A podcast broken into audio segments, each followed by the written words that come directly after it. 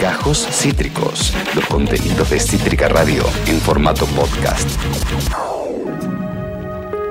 Amigos, amigas, todas las tormentas juntas con su conductor Esteban Chiacho, volvemos a la actualidad para seguir la cobertura que estamos haciendo de la lucha de los médicos, médicas, sanitaristas eh, a lo largo y ancho del país por un reconocimiento salarial, logístico, laboral en plena pandemia. De nuevo, no queremos ser repetitivos ni pesimistas gratuitamente, pero a veces parece que no aprendimos nada después de todo lo que pasó. El martes pasado, eh, desde las 9 de la mañana, la Asamblea de Residentes y Concurrentes de la Ciudad de Buenos Aires convocó una jornada de lucha en las puertas del Ministerio de Salud de la Nación en rechazo a la reciente desadjudicación de cientos de ingresantes. Eh, diferentes compañeros han perdido sus puestos, debieron renunciar a trabajos previos por la exclusividad que le exigían el sistema y aún así están ganando poco, nada o han sido desarticulados de la formación. También denuncian, esto que les leo estaba en, la, en la difusión que realizaron los concurrentes, ataques y ajustes como el cierre del sistema de concurrencias y un montón de profesionales sin salario y sin laburo. Para hablar de eso está alguien que afortunadamente siempre nos atiende el teléfono para conversar y charlar en profundidad de estos temas. Ella es psicóloga y concurrente en salud mental de la ciudad de Buenos Aires. Florencia Delgado, bienvenida. ¿Cómo te va acá, Esteban? Hola, Esteban, ¿cómo andás? ¿Todo bien? Acá atento, leyendo. Vos sabés, más que nada para quienes no estamos en la, en la materia, poderlo entender bien, poder saber bien por dónde va el reclamo y la movilización que ustedes están realizando, por ejemplo, este martes pasado. Eh, cuando se habla de desadjudicación de ingresantes, ¿qué significa? ¿Cómo los perjudica? ¿Qué, representa eso, Florencia?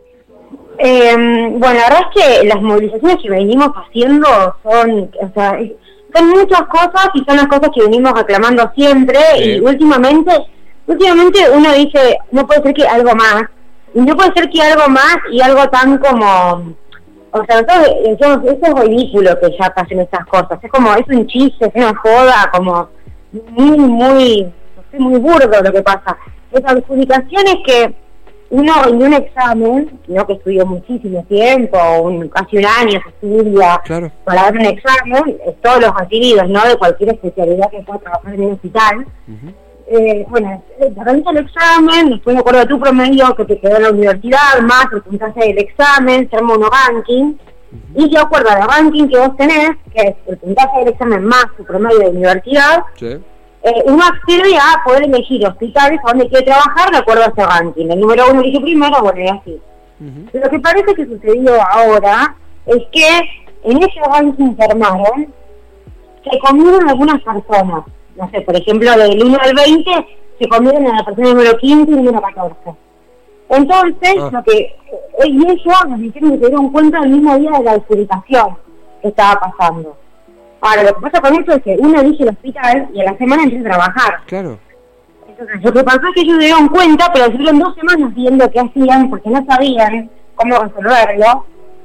Entonces, lo que pasó es que un sábado a la noche eh, entre sábado y noche y domingo a la mañana le llegó a 150 profesionales de la salud que estaban en los hospitales esto, que había habido un error administrativo eh, en la adjudicación y que entonces había que volver a adjudicar, con la posibilidad de que haya gente que se quede sin cargo.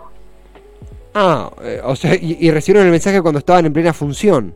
En es un, es, a ver, digo, los errores, todos hemos sido víctimas de algún error universitario, pero cuando hablamos de personal de salud en una pandemia, no, no puede haber errores. Y si hay errores, no pueden tardarse tanto tiempo en resolver. O sea que hay gente que ahora que, está laburando y que puede perder el laburo y ser reemplazado por otro sin recuperar ese laburo quedando en la calle por un error del sistema.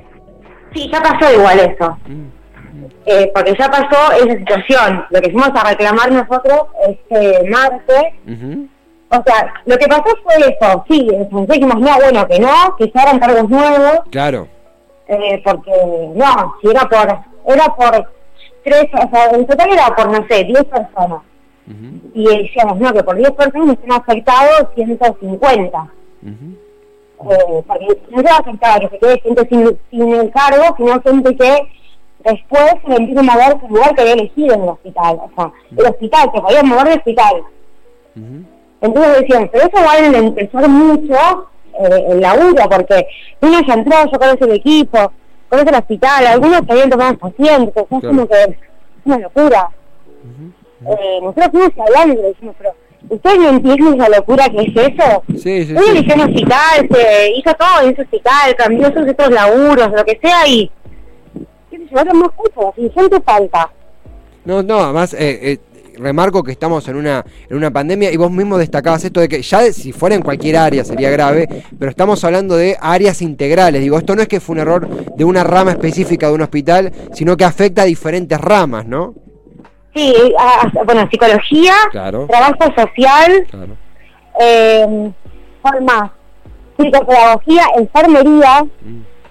y bueno, en, en varios, porque Sí, sí, sí. como que cada día nos damos cuenta de que, uy, a mí también me pasó lo mismo, a mí también me pasó lo mismo, como Sí, sí, es sí. así, medio, medio a a cualquier accidente concurrente le pasaba. Claro. Y, Eh, nosotros planteamos eso como, bueno, escúchame, y que aparte lo que eh, en la mayor cantidad eran concurrentes, era como, escúchame, somos trabajadores gratis, abrí más cupos, no cambies de los compañeros del lugar. Ujú, ujú. Porque aparte fue muy feo, porque hicieron un Zoom con personas, y era como, bueno, ¿qué hospital elegís? Y ya la primera persona había elegido otro hospital, y estaban todos ahí, diciendo, no, por favor, no me saquen un hospital, y gente se o sea, fue muy triste como decir, se me la lista a los pibes que recién entran, Sí. que dejan todo ahí, que era como una pelea entre, no, por favor, otra chica le decía, perdón, no, me tenés que hospital, que no me quedo sin nada. Fue como horrible, la verdad. Sí, sí, una situación muy, que uno ya está como muy, eh, a veces uno en un hospital cuando se da cuenta porque estamos cómodos con estar Florencia, Florencia, se. Se, cortó un poquito, se cortó un poquito esa parte, igual se comprende por dónde va. Eh, te quería consultar, eh, te quería preguntar en realidad por, por lo que es el cierre del sistema de concurrencias, pero antes de eso, como para eh, en conceptualizar bien este punto, el reclamo es dirigido a Nación, digo, la respuesta que están esperando o la, la organización que nunca llega va desde Nación o tiene una dependencia provincial o en el caso de la Ciudad de Buenos Aires, de la Ciudad de Buenos Aires, donde el reclamo no, está dirigido al Ministerio de Salud de la Nación. O sea, está- lo, lo dirigimos ahí a los reclamos eh, porque desde ahí salieron los, los mails. Mm, o sea, claro. eh, ah, el examen es un examen único y el examen único comprende nación, cabo y provincia. Claro. Eh, entonces, si ellos no tienen un comité técnico, como nos lo dijeron, porque accedimos a hablar, es un comité técnico, un triunvirato que se reúnen y demás. Bueno, entonces, si ustedes sacaron esto, ustedes hagan esto. Lo que pasa es que cuando fuimos, puntualmente nos dijeron, no, bueno, pero las concurrencias no es jurisdicción de nación, tienen que ir a Cava, Mm. y en Cava vamos y te dicen, bueno, pero esto salió de nación. O sea, es como las vueltas. Burocracia. Eh, sí, que uno termina dando vueltas, entonces bueno, fuimos a Nación eh, el martes, eh, pero bueno, ahora estamos pensando también como, bueno, ¿a dónde, eh, como a dónde vamos a ir a, a reclamar para que se, como para que se nos escuche un poco eh, la situación? Sí. Que además sí, sí. no es la única que hay, ¿no? Hay, hay miles de situaciones que pasan en los hospitales. eh, y sobre todo falta gente, eso es cada vez más evidente, uno termina agotado, como Mm. eh, hay, hay mucha demanda, también porque más allá de la pandemia, y ahora que nos está saliendo la pandemia, dejó muchas secuelas el COVID, Totalmente. muchas, y no alcanza, ¿no? Y, y por ahí uno, esto no es para asustar a la gente ni nada, pero de verdad uno tiene que ir a, ir a estudiarse, ir a ver cómo está su cuerpo, porque después de, después de eso... Eh, quedan muchas secuelas. Sí. Entonces, la gente va o la gente dice, no, yo estoy medio cansada y terminé internada porque tenía algo no sé, en el corazón o algo así. Es que Y- y Florencia. falta gente. Sí, mucha, eh, tenemos, hay dos factores, imagino, bueno, vos lo vas a conocer mucho mejor que yo, ¿no? Gente que, que ha padecido coronavirus y, y ha- y le ha quedado alguna secuela, y gente que, todo, bueno, me incluyo, los que no, bueno, zafamos de tener por ahora, toco madera COVID, pero eh, nos hemos topado con, eh, con postergar turnos médicos o controles médicos súper importantes porque no había personal o porque teníamos miedo, porque bueno, porque ya de por Sí, sí... es porque no estaban, no estaban habilitadas ciertas consultas. Total, O totalmente. sea, consultorios externos de los hospitales estuvo cerrado, o, o de algunos hospitales en particular. Totalmente. Por ejemplo, el Algerich eh, era COVID, era COVID, entonces, bueno, Claro. no acá, no, a otro hospital, y no dan abasto los hospitales. No, no, no. entonces, bueno, Ni el cuerpo médico, porque vos lo decís, están exhaustos, vos lo decís. sí, uno, y eh, o sea, a veces uno no se da cuenta, eh, porque el cuerpo te da, pero después decís como, yo no puedo más, no puedo subir a otro paciente ahora porque no doy más. Claro. Y eso pasa, o sea, y uno sigue, ¿no? No es que no. Total. Pero, o sea, yo me doy cuenta, ¿no? Con, con mis compañeros cuando lo hablamos, que decimos, che, pensamos que después la pandemia algo iba a cambiar y no cambió nada. Mm. Estamos como cada vez más saturados, más cosas. No, no, es eh, eh, Florencia, mira, la verdad es que uno a veces, si, si, no, lo, si no lo escucha de, tu boca, de la boca de diferentes compañeros tuyos y compañeras tuyas, uno no comprende la, profundidad de, lo que está sucediendo. Te quería consultar como, a ver, por suerte no es la última vez que charlaremos, digo, creo que una vez por semana estamos conectando porque es la forma que tenemos de conocer de primera mano lo que les ocurre y lo que los, los perturba, eh, vos bien lo describiste.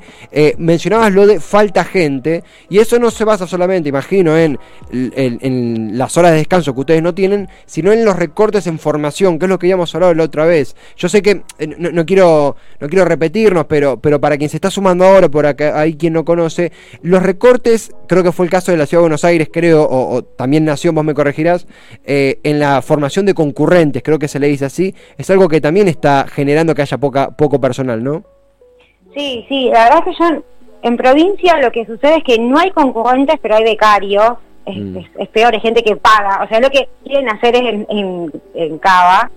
Eh, existen los becarios. La verdad no tengo ni idea de la gente que entra, eh, la cantidad de gente que entra en provincia o en nación, eh, pero entiendo que en Cava lo que está sucediendo es que sí, van a recortar los cargos que por año se presentan y que ya vienen recortando.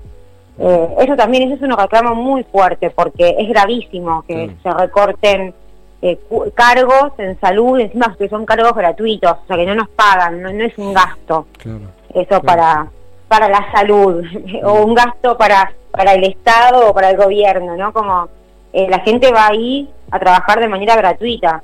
Sea, está pensado medio como un posgrado y por ahí una veces va y dice, bueno, está bien, es mi vocación, lo devuelvo, ¿no? Uno, uno empieza así. No podría aprender en otro lugar o con lo que aprendo, que todo eso es verdad. Uno no aprende nunca como aprende en el hospital, trabajás muchísimo, estás todo el día en el hospital durante cinco años. Claro, Entonces nosotros reclamamos que eso se, bueno, que se nos pague el proporcional de horas. Los accidentes hacen aproximadamente 40 horas, por ahí un poco más, obviamente que un poco más. El concurrente hace 20. Entonces ahora lo que pedimos, 20 horas durante 5 años. Es que, bueno, al menos un proporcional de, de eso se nos pague, como lo que paga el residente, pero por la cantidad de horas de concurrente. Total. Ese es nuestro reclamo, mm. hace mucho también. Eh, bueno, creemos que un poco por eso y un poco también como para pasar a una cuestión más privatizada y demás, eh, es lo que están haciendo con, con cerrar las concurrencias. Florencia, eh, el apoyo, el abrazo, la verdad que sabemos que es un granito de arena, pero estas conversaciones seguramente llegan a gente y somos más los que entendemos la dura realidad que están afrontando y seguramente en muy poco tiempo estaremos conectando de vuelta. Gracias por siempre atendernos y, tener eh, el tiempo para explicarnos lo que sucede. Muchas gracias a ustedes. Segurísimo esto llega. Está bueno que la gente entienda un poco porque a veces no entiende quiénes somos los que estamos ahí. Total. El otro día hicimos un videito que decía quién te atiende cuando vas a un hospital para que entienda que somos nosotros los que los atendemos y que si no estamos nadie los va a poder atender. Así que gracias por, por visibilizar todo eso y por darnos el lugar. A vos, a vos Florencia, un fuerte abrazo, gracias. ¿eh? Dale, gracias, chao. Florencia Delgado era psicóloga y concurrente en salud mental, eh, en su caso en la, en la ciudad de Buenos Aires. Eh, lo dijo muy claro, no se puede agregar más nada, aún estamos en pandemia y no aprendimos nada. Pareciera que, y si decimos no aprendimos nada, no, desde la política pública aún no se ha aprendido nada, están reclamando que se les pague su laburo y que haya más sanitaristas para que no sea explotado un sanitarista y termine exhausto atendiendo pacientes, salvando vidas. Eh, lo dijo muy claramente ella, celebramos tener estos intercambios donde podemos conocer de primera mano la dura realidad que afronta en los cuerpos sanitarios, los cuerpos de salud de nuestro país. Acabas de escuchar Gajos Cítricos. Encontrá los contenidos de Cítrica Radio en formato podcast en Spotify, YouTube o en nuestra página web.